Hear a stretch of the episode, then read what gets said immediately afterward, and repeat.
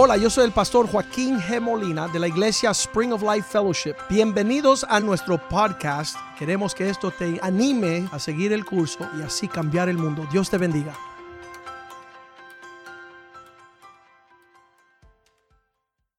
Señor, pedimos que tú bendiga tu palabra, que sea lámpara a nuestros pies, luz a nuestra senda, que podamos deleitarnos en tu presencia. Tú, Señor, dices que si nosotros nos deleitamos en ti, tú nos darás, nos concederás los deseos de nuestro corazón. Queremos estar en tu presencia, queremos estar delante de Dios sirviéndote con fidelidad. Pedimos que tú bendiga tu palabra, que sea una buena semilla sembrada en un buen corazón, que dé una cosecha que glorifica tu nombre, Señor. Que los frutos sean buenos, oh Dios. Que nuestra vida sea un deleite, Señor. Y que muchos nos conozcan por nuestro fruto. Que nos amamos los unos a los otros. Pedimos que tú nos perdones nuestras ofensas, rebeldía, desobediencia y que nos vuelva en sí. Quítanos el no de la rebeldía y la desobediencia y de la soberbia y permítenos, Señor, recibir tu palabra y ponerla por obra. Que no solo seamos oidores de tu palabra, sino hacedores. Que seamos aquellos que guardemos y pongamos por obra los mandamientos del Señor Bendice nuestro tiempo y Señor, haz prosperar tu voluntad y tu propósito en nuestras vidas. Que tu palabra no vuelva vacía, sino que termina aquello por la cual la envía. Y desde antemano te damos gracias porque tú eres un Dios fiel que manda tu palabra a tiempo para sanar nuestras dolencias sana nuestra economía, sana la fuente de todas las cosas que tiene para nosotros, pues esto te lo pedimos en el nombre de Jesús. Amén y amén. Hace años, um, yo diría más de 20 años, estaba yo comenzando mi matrimonio, estaba preocupado cómo iba a suceder Ah, el desarrollo, habían contratiempos, habían épocas y temporadas donde había escasez. Y yo le preguntaba, Señor, en estos, en estos tiempos, ya han pasado seis meses ya, donde hemos visto una gran plaga, una pandemia, un tiempo donde personas fueron mandadas a su casa, eh, el empleo, las escuelas, todo fue limitado. Y en tiempos de esta escasez, en tiempos de hambre, queremos tener una fe que sea eh, por encima de las circunstancias. Yo no quiero vagar en, una, en un valle de lágrimas y desesperación, sino que la fe te eleva por encima de las circunstancias. Y ahí es cuando Dios me llevó a eh, Génesis capítulo 26. En ese entonces Dios me mostró un camino en el desierto, me mostró oh, como un mapa en tiempos de escasez. Versículo 1 dice que hubo también hambre en la tierra, un tiempo de necesidad. Y además de la primera hambre que pasó, que hubo en los días de Abraham, usted se da cuenta que aquí hay una herencia de generación en generación, que antes de Isaac hubo un Abraham y que todo lo que Isaac iba a experimentar, ya su papá había navegado por estas, estos tiempos de escasez. Y dice que esta hambre que hubo en la tierra en el tiempo de Isaac no era la primera vez, sino que la primera vez era en el tiempo de Abraham. Y en tiempos de escasez y hambre, siempre lo natural del hombre es salir corriendo para buscar refugio y buscar respuesta y buscar provisión. Tiempo de escasez, ¿dónde voy a abastecer mi hambre? ¿Dónde voy a abastecer mi necesidad? ¿Dónde es que voy a buscar recursos para suplementar lo que voy a necesitar en tiempos peligrosos? Y dice que se fue Isaac y pudo, hizo un intento de ir a pedirle ayuda al rey de los filisteos llamado Abimelech. Y yo vi esto suceder cuando comenzó esta pandemia, cuando empezó tiempos de, de necesidad, personas empezaron a correr, a llamar el banco para un préstamo, el gobierno para un préstamo, a hacer alianzas humanas, a endeudarse, a, hacer cosas en la carne. Y yo me, me abrumé y me preocupé. Ahí yo pude ver que no todo el que dice Señor, Señor, está corriendo a Dios.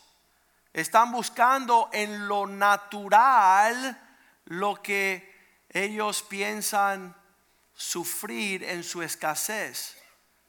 Esto todo dice versículo 2, que Dios se le presentó a Isaac, se le apareció Dios y le dijo, Isaac, no desciendas a Egipto. No vayas en la dirección de pensar como piensa el impío. Sabes que en tiempo de escasez, en hambre, en necesidad, lo natural es salir y hacer lo que hace un impío. ¿Qué es lo que está haciendo la gente? La gente está corriendo porque no están buscando el consejo de Dios, no conocen a Dios. En vez de andar en fe, andan feos, andan en temor, andan en pensamientos tenebrosos que oscurecen el consejo de Dios.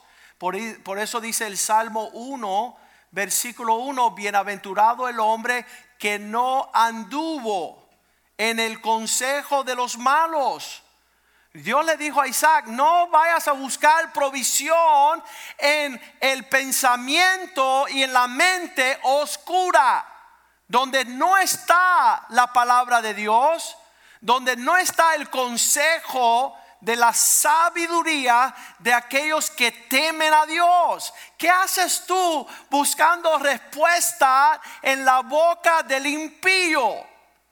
El impío se abruma el impío se asusta y se va a amparar bajo las alas de un retamo, dice la Biblia. El retamo no tiene hojas, el retamo no tiene frutos, tiene espinas solamente. El retamo está volando basado en la tempestad. Pero dice, no, tú meditas en la ley del Señor día y noche. Serás como un árbol plantado junto a las aguas, tu hoja no cae, tu fruto llegará en tiempo y todo lo que tú haces prosperará. ¿Por qué? Porque no corriste a Egipto. Muchas veces el pueblo de Dios recurría a Egipto y esta no es la única vez en el Génesis 26, versículo 2. Dios se le aparece y no vayas a Egipto, no desciendas. Levanta tu cabeza, levanta tus ojos. Tu provisión viene de Jehová, el que hizo los cielos y la tierra, cuya mano no es impedida por nada. Isaías 31.1, Isaías también habló estas palabras diciendo, ay, a mí me encanta esa palabra, ay, ay, eso significa que viene un juicio vienen las consecuencias de la desobediencia. Hay de aquellos que descienden a Egipto. Hay de aquellos que piensan como piensan los impíos. No tienen temor de Dios.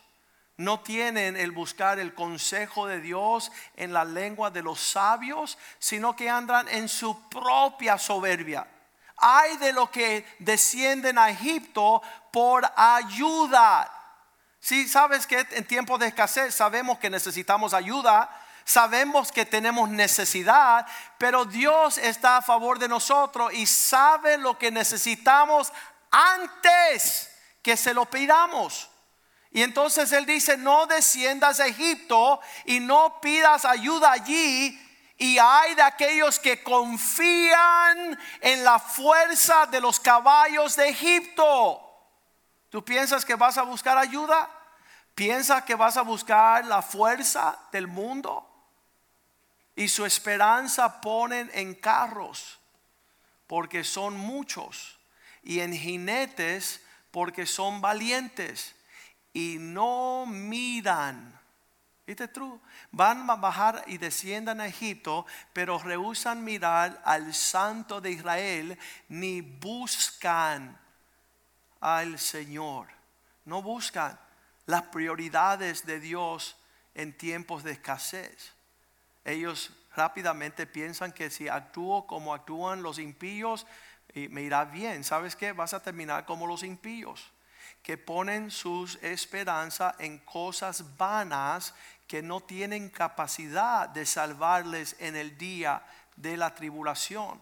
Cuando nosotros hacemos así, Señor, yo quiero saber el mensaje central de la palabra de Dios y yo tomo una espada para dividir la palabra de verdad, me encuentro en el Salmo 118, versículo 9. Ese es el, mero medio de la Biblia.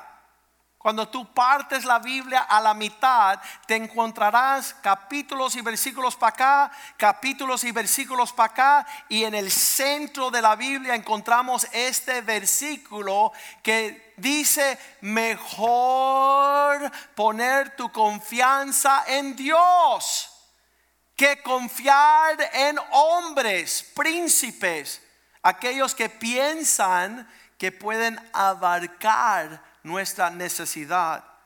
¿Sabes que Dios está al tanto a darnos nuestra necesidad y nuestra confianza es allí en la cruz del Calvario, Romanos 8, versículo 32, donde dice, aquel que no escatimó ni a su propio Hijo. Cuando tú ves que la dádiva del cielo, el regalo del cielo es la vida eterna, gratuitamente. Y que si aquel que no escatimó su propio Hijo, sino que lo entregó por todos nosotros, ¿cómo no nos dará también juntamente con Él todas las cosas? ¿Qué significa? Que Dios está al tanto. Dios está mirando vuestra necesidad. Dios está estrechando la mano para proveer. Él dijo, el que no provee a su propia casa sea anatema.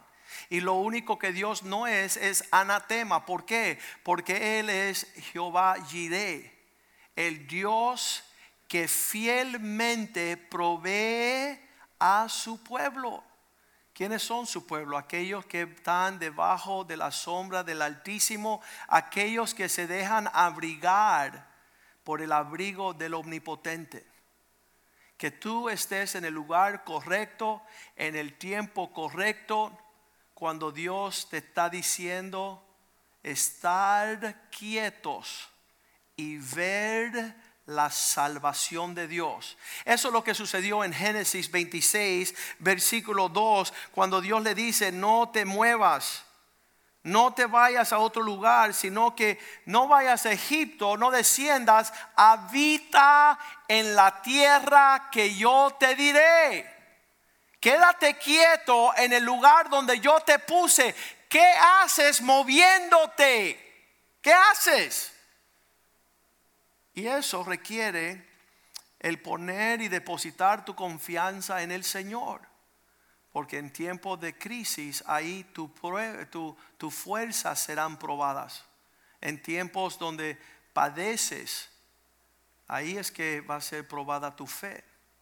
Y Dios no quiere que tu fe fallezca, ni tú seas movido, sino que tú permanezcas. Eso es algo bien difícil en nuestros días todos han corrido, todos son llevados por el viento como nubes sin aguas, todos son como las olas del mar en su doble ánimo, pero bien pocos tienen sus raíces bien profundamente establecidas para no ser movidos en el día de la tribulación, el día de prueba. Y uno de los ah, maravillosos versículos en toda la Biblia para mí es allí cuando dice que Dios se le apareció a Isaac y le dijo, no te muevas. Quédate en el lugar donde yo te mandé, mora en ese lugar. Y si tú haces la pregunta, Señor, ¿por qué he de habitar aquí en medio de una escasez? Eso es absurdo. Y Dios te va a responder, versículo 3, porque yo estaré contigo. Habita como forastero en esta tierra y yo estaré contigo. ¿Sabes que cuando Dios está contigo, nadie puede estar en contra de ti? ¿Sabes que cuando tú estás pasando por el valle de la sombra de muerte, Él estará contigo? Él te infundirá aliento. Su vara y su callado estarán cerca de Él guiar tus pasos. Y yo le digo muchas veces, yo he podido tener grandes riquezas y grandes fortunas, pero sin Dios. Y sabes qué? Prefiero no tener nada y tener a Dios conmigo. Porque cuando yo tengo a Dios conmigo, lo tengo todo. Y yo conozco muchos hombres que han salido a buscar todas las cosas y no tienen a Dios y no tienen nada y se quitan la vida. Teniendo provisión, no tienen paz. Teniendo provisión y no tienen el omnipotente. Él dice, si tú te quedas en la tierra donde yo te he establecido, yo estaré contigo y yo te bendeciré. ¿Sabes para Dios la bendición es más importante que las cosas? Que tú puedes alcanzar cosas pero sin bendición y vas a sufrir penalidad. Ahí sí lo dice Proverbios 10:22. Dice que la bendición de Dios es la que enriquece. Si no tienes la bendición, ¿hacia dónde te marchas? Porque ciertamente no prosperará, ciertamente no tendrás paz. Pero la bendición de Dios enriquece y no añade tristeza con ella. La bendición de Dios causa que tú florezca y sea fructífero y prosperes. Estaba leyendo esta semana el Salmo 67, 6, 7, versículo 1, donde dice, Señor, de ti viene la bendición ten misericordia de nosotros y bendícenos, oh Dios. ¿Qué significa que Dios te va a bendecir? Significa que el rostro del Señor resplandecerá sobre vosotros. Cuando tú tienes la bendición de Dios, tú tienes cielos abiertos sobre tu vida a tal nivel que dice allí, creo que es el versículo 8, dice que la tierra dará lo mejor de sus cosechas. ¿Cuándo? La tierra dará su fruto. Cuando tú tienes la bendición de Dios, tú empiezas a florecer en los frutos abundantes del Señor. Pero cuando la bendición no está allí, no importa lo que intentes, no serás cabeza, sino serás cola. La bendición de Dios se ve en Deuteronomio 28, versículo 13.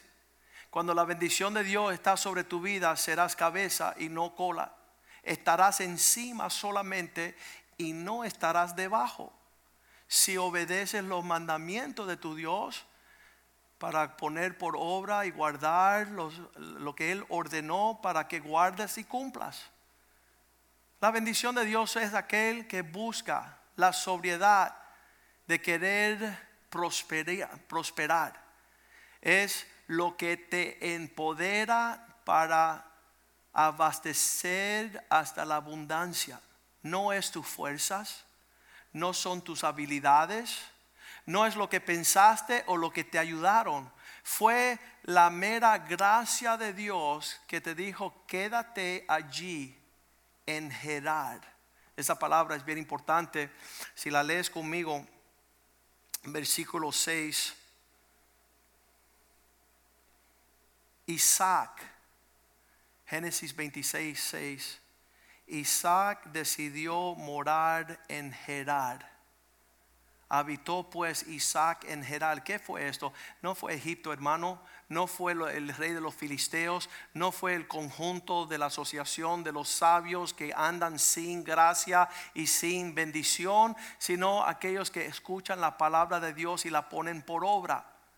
Él decidió morar en Gerar.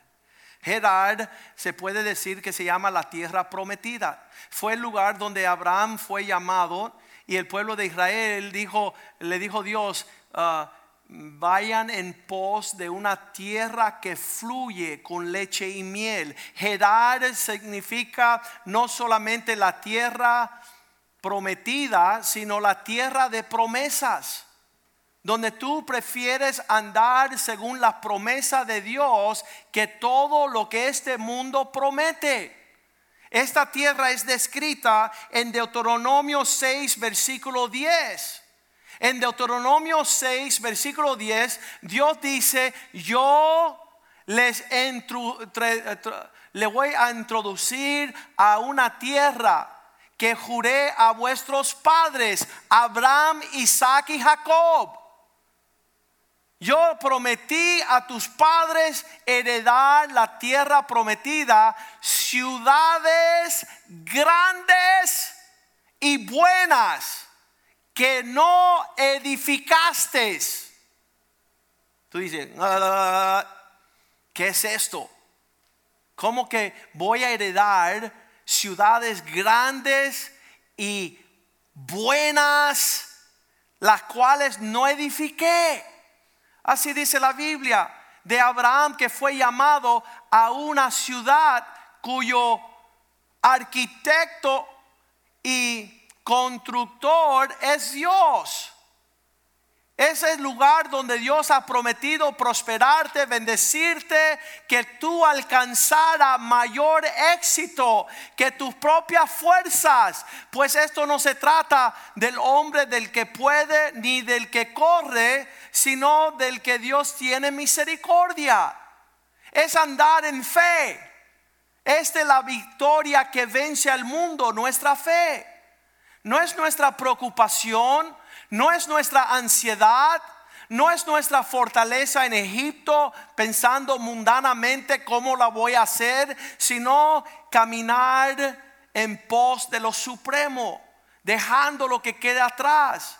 Versículo 11 dice, estas tierras, las cuales yo le prometí a vuestros padres, está llena de casas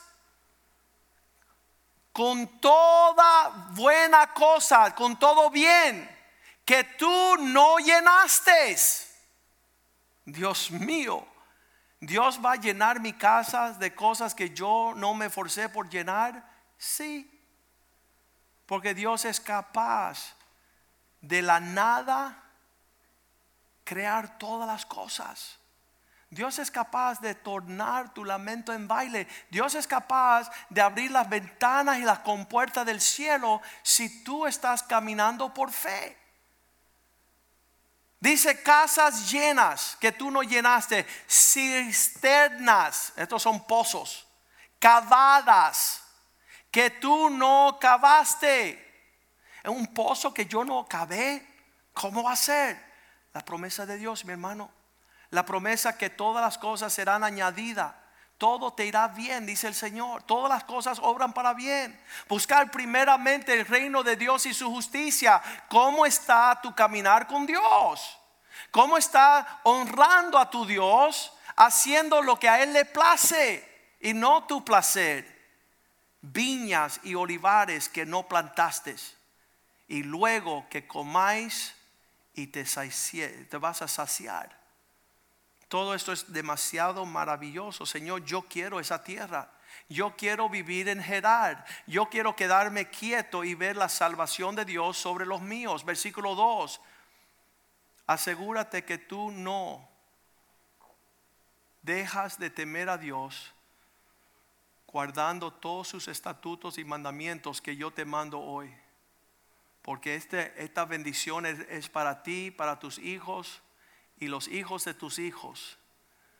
todos los días de tu vida para que tus días sean prolongados.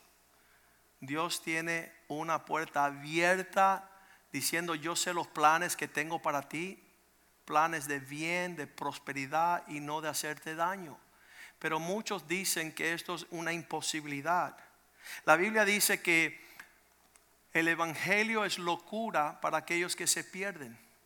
Ellos no creen la promesa de Dios. Ellos no se iban a quedar en Gerar. Ellos rehusan habitar en un lugar donde sus ojos no ven, donde sus oídos no escuchan, donde su corazón no puede entrar en entender estas cosas.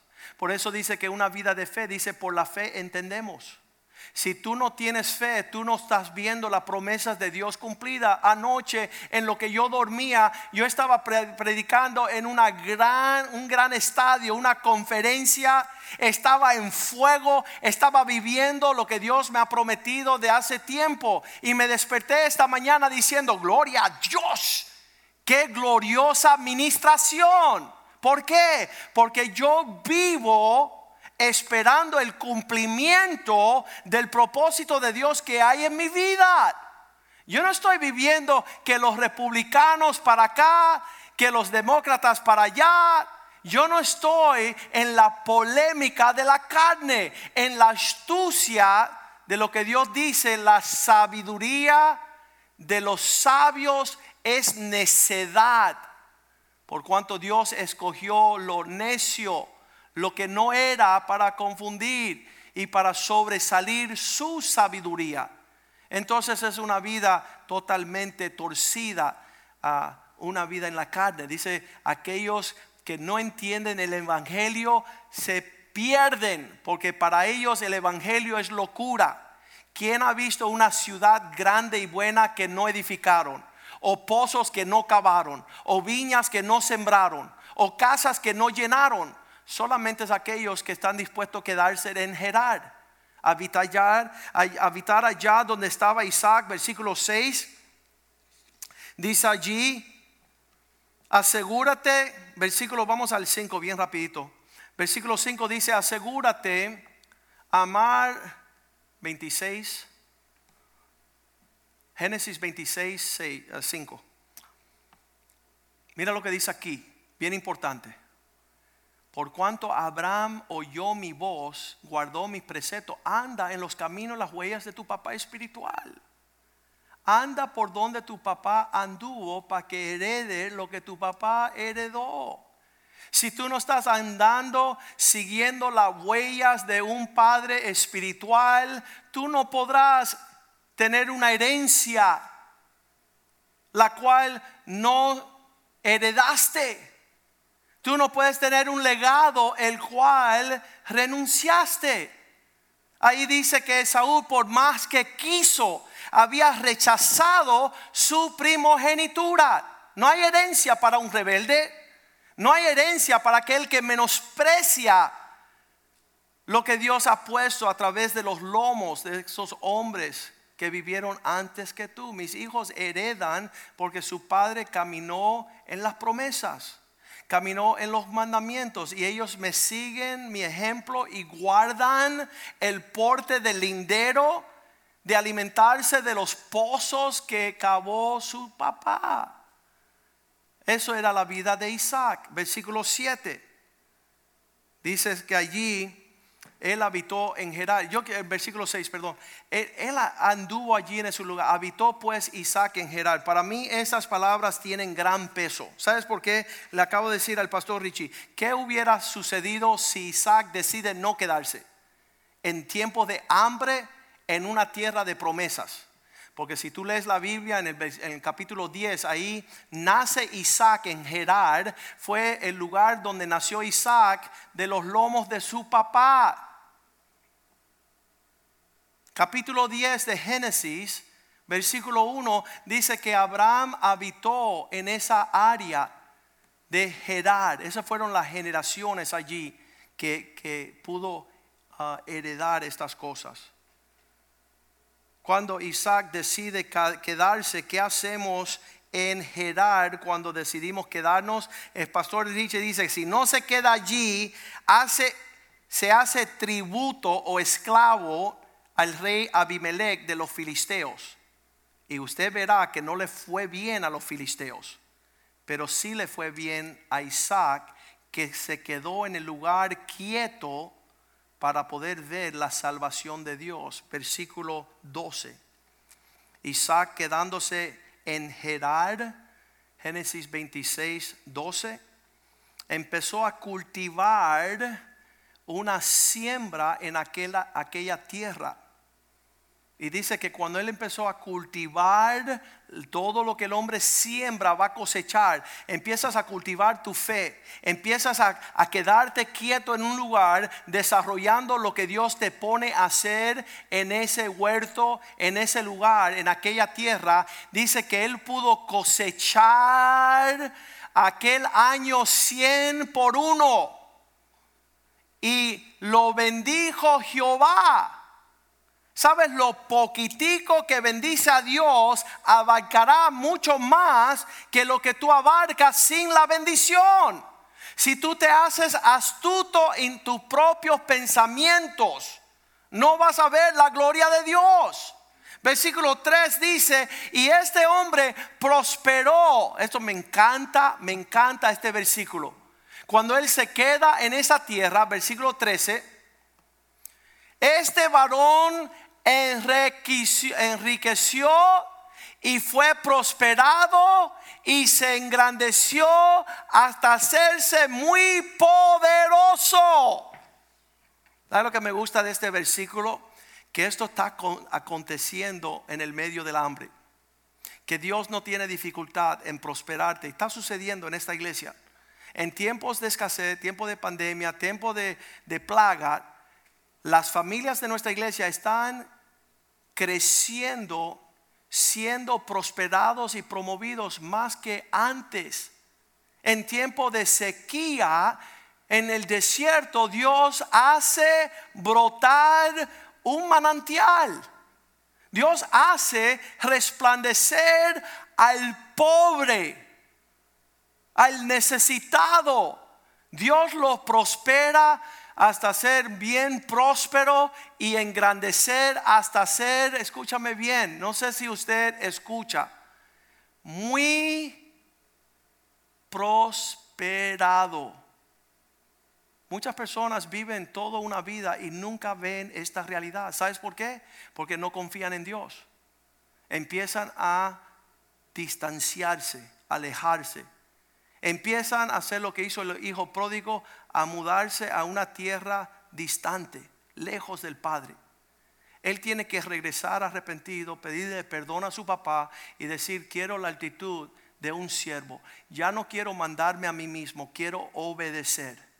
Quiero que tú señales el camino en que voy a ir. Dice, sabes, el centurión dijo, um, ¿sabes qué? Yo no tengo que saber cómo lo vas a hacer, porque yo soy un soldado bajo autoridad. Y me dicen, ve y yo voy, y vengo y yo vengo. Y Jesús dijo, nunca en todo Israel he visto una fe tan grande. ¿Por qué? Porque cuando uno obedece las autoridades, uno está confiando que Dios está por encima de la autoridad. Significa que Dios es el que está mandando a aquel dispuesto a ser humilde, obediente y sujeto. Pero eso no nos describe muchas veces. Muchas veces queremos decir, yo voy, yo vengo, yo me mando, yo entro, yo salgo por mi propia voluntad. Eso es lo opuesto a la fe. Eso es poniéndote en el lugar de Dios. Pero aquellas personas que andan como Isaac van a ver una gran cosecha. Y esto suena totalmente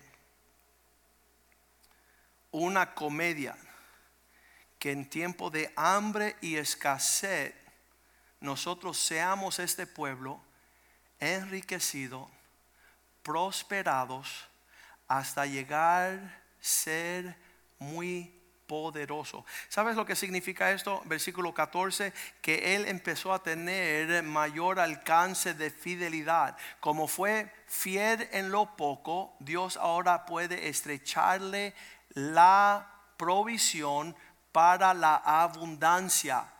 Y tuvo un montón de ovejas, una gran multitud de vacas y muchos obreros a tal nivel que ese pueblo empoderado filisteo a lo cual él quería recurrir para pensar, hablar y caminar entre ellos, tuvieron envidia. ¿Qué significa? Cuando ellos miraron al costado y vieron la vida de Isaac, pudieron codiciar la prosperidad y el éxito de aquel hombre que decidió obedecer a Dios y estar quieto en base, como le dijo Dios a Moisés, al otro lado del mar rojo, estad quieto y ver la salvación de Jehová. Estate quieto por un momento, no te muevas, sé fiel, sé obediente. Vas a poder lograr mucho más que tus propias fuerzas. Y ellos vieron las posesiones, versículo 15, Génesis 26, 15, los filisteos habían llenado los pozos de Abraham, llenándolo de tierra. Muchas veces las personas no quieren que nosotros bebamos de estas aguas, la que te dan el desafío de caminar en fe. ¿Por qué? Porque nuestros abuelos no lo hicieron. Nuestros padres no lo hicieron y ellos temen que si bebemos de estas aguas de vida eterna vamos a sobregirar todo lo que han visto nuestros antepasados que seremos un pueblo fuerte y poderoso. Nuestros hijos harán grandes prodigios porque estamos caminando no por vista, sino por fe. Estamos caminando no en nuestra confianza, en nuestra capacidad, nuestra habilidad. Yo muchas veces decía, yo soy abogado, yo soy emprendedor, yo soy activo, yo puedo lograr cosas, pero yo no quiero ver mi gloria, quiero ver la gloria de Dios. Quiero ver la fidelidad de Dios. Quiero que cuando las personas vean mi paz y mi gozo y mi prosperidad y mi matrimonio y mis hijos, que glorifiquen a mi Padre en los cielos. Porque eso es, no es mi gloria, es la obra de Dios. Y toda la gloria sea a nuestro Jesús.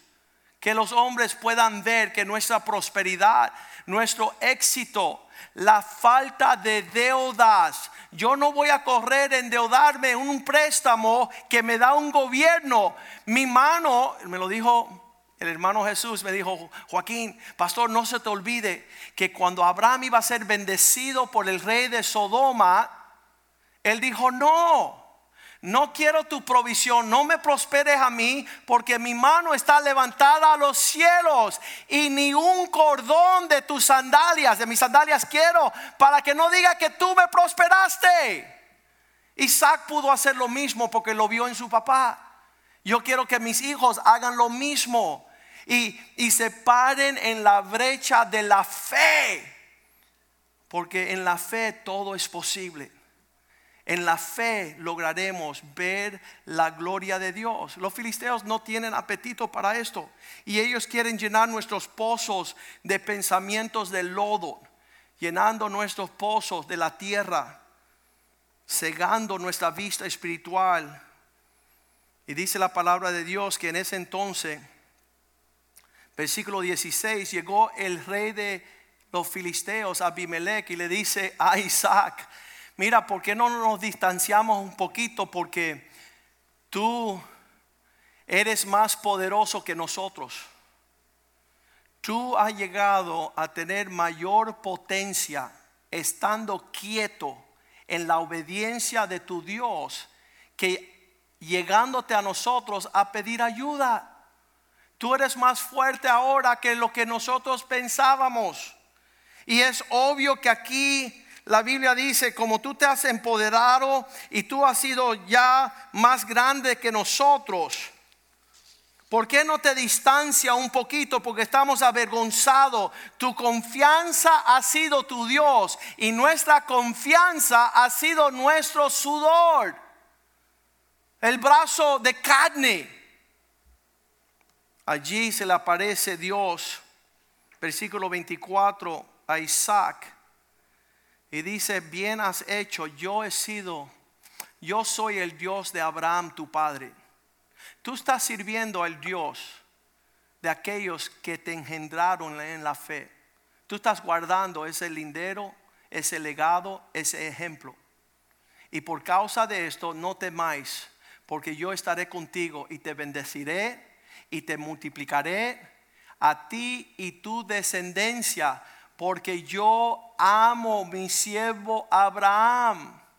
Como tú honraste a tu papá, que es mi siervo, yo te voy a proveer a ti lo que no te mereces, por cuanto yo amo a mi siervo. No entendemos todavía aquellos que sirven a los siervos serán bendecidos. ¿Por qué?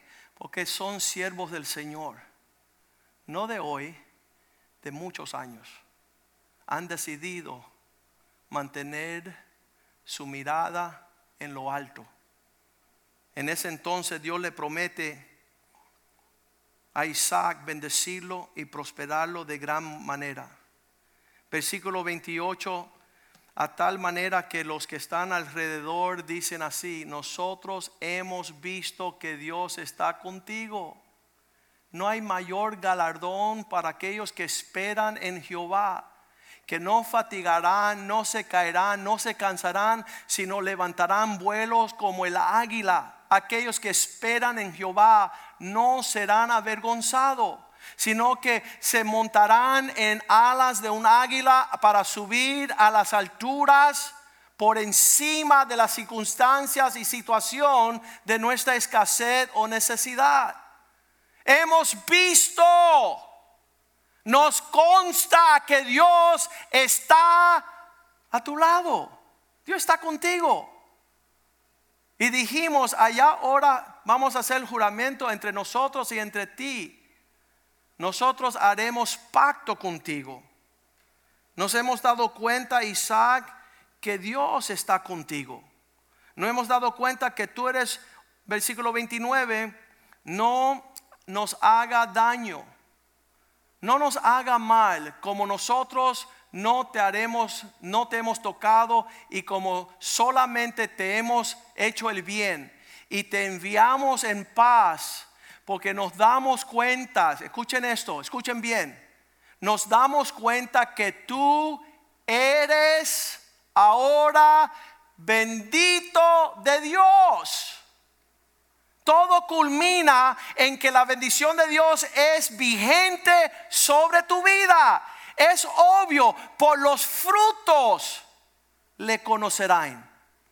Ellos ven que la bendición de Dios está sobre ellos, sobre Isaac, sobre su, familia, sobre esa tierra que Dios le prometió prosperar y bendecir. Y realmente se dieron cuenta de gran manera. Queremos este día que usted también en tiempos de escasez, en tiempos de necesidad, pueda quedarte quieto delante del Señor.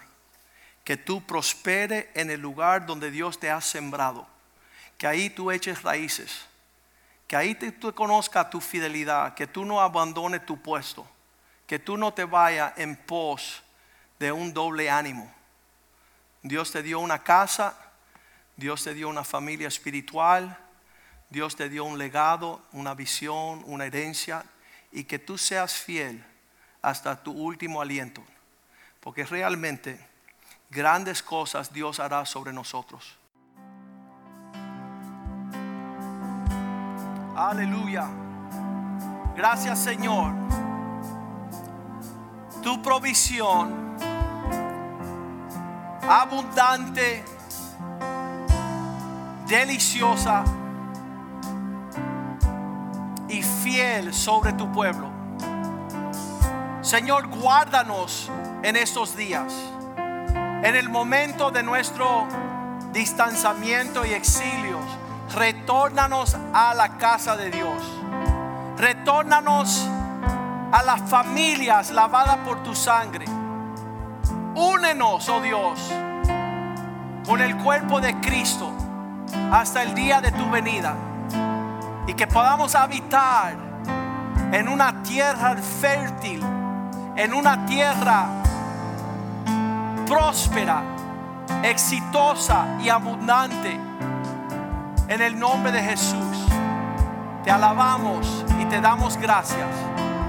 Tú, oh Dios, vuélvenos a tu propósito. Gracias por la palabra de hoy.